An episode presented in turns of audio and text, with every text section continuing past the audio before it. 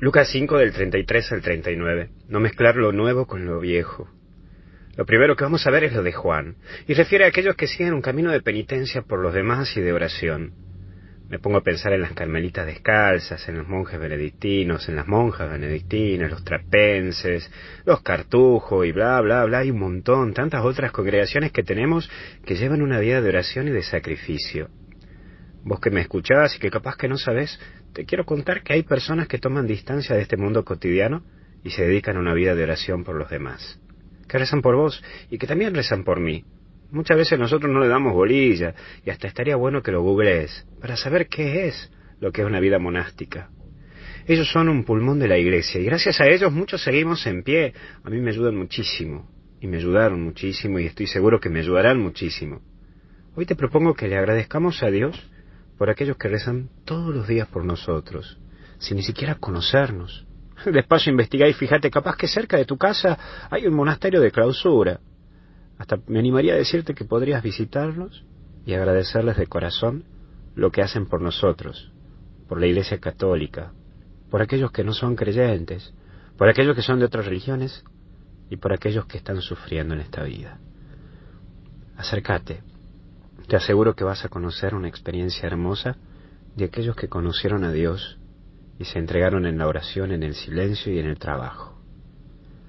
Pero hay un segundo eje, el segundo eje podría decirte que es el novio. Hay momentos en tu vida cristiana que estarás lleno de gozo, rezarás tranquilo, tendrás muy buena recepción para ir a misa, rezar el rosario, el wifi religioso estaría wow, a full.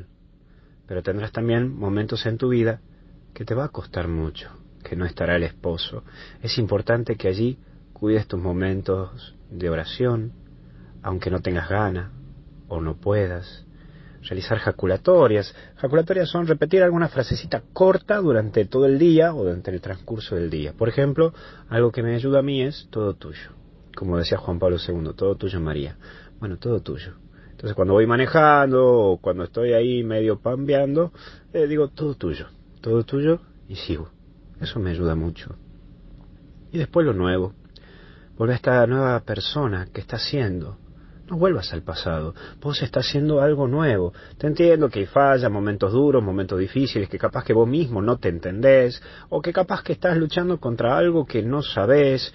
En fin, pero sos nuevo, has cambiado muchísimo, ya sos otra persona, sos distinto, entonces no vuelvas al pasado, no caigas en eso de ser eh, rememoroso y caer otra vez en el pasado, girarlo todo el pasado, sacar las broncas del pasado. Vamos, vamos a lo nuevo, a lo distinto, a descubrir, a aventurarse, a caminar.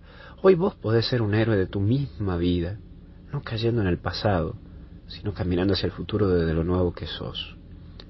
Que Dios te bendiga muchísimo y que te dé ese ánimo de seguir adelante. Y hoy te propongo a vos que hagas, aunque sea un Padre Nuestro un Ave María, por las congregaciones de vida contemplativa, aquellos que se dedican al silencio, oración y trabajo. ¿Te parece? Bueno, espero que sí. Que Dios te bendiga y te acompañe en el nombre del Padre, del Hijo y del Espíritu Santo. Y hasta el cielo no paramos.